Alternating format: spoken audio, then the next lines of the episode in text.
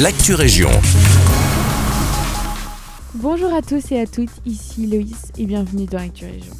Ce lundi matin, les travaux qui ont duré 4 ans pour la construction du nouveau tronçon en Wallonie sont finis.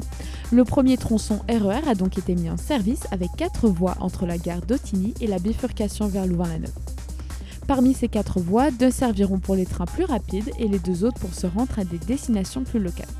Selon Sudinfo, pour l'occasion, la SNCB et Infrabel ont organisé une cérémonie d'inauguration en présence du ministre de la Mobilité Georges Gilles Quinet, du CO d'Infrabel Benoît Gilson et de la bourgmestre d'Otigny-Louvain-la-Neuve Julie Chantry. Direction Nivelles, ce lundi matin à 8h30 s'est déroulée la troisième édition de remise du chèque de plus de 4000 euros récoltés lors des activités organisées à Nivelles dans le, dans le cadre de Octobre Rose au bénéfice de l'espace Posen de l'hôpital de Nivelles.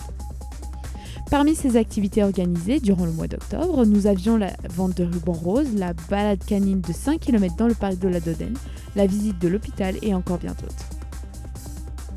Petit point sur la ville de Genappe. Le 5 janvier se dérouleront les mérites sportifs afin de mettre à l'honneur des sportifs de Genappe. C'est pourquoi la commune ouvre les candidatures et sollicite les clubs sportifs à venir s'inscrire à l'adresse mail hector.tubiermont.genappe.be pour le vendredi 24 novembre au plus tard. C'est la fin de cette Actu Région. Merci à tous et à toutes pour votre écoute et à bientôt pour de nouvelles actualités régionales.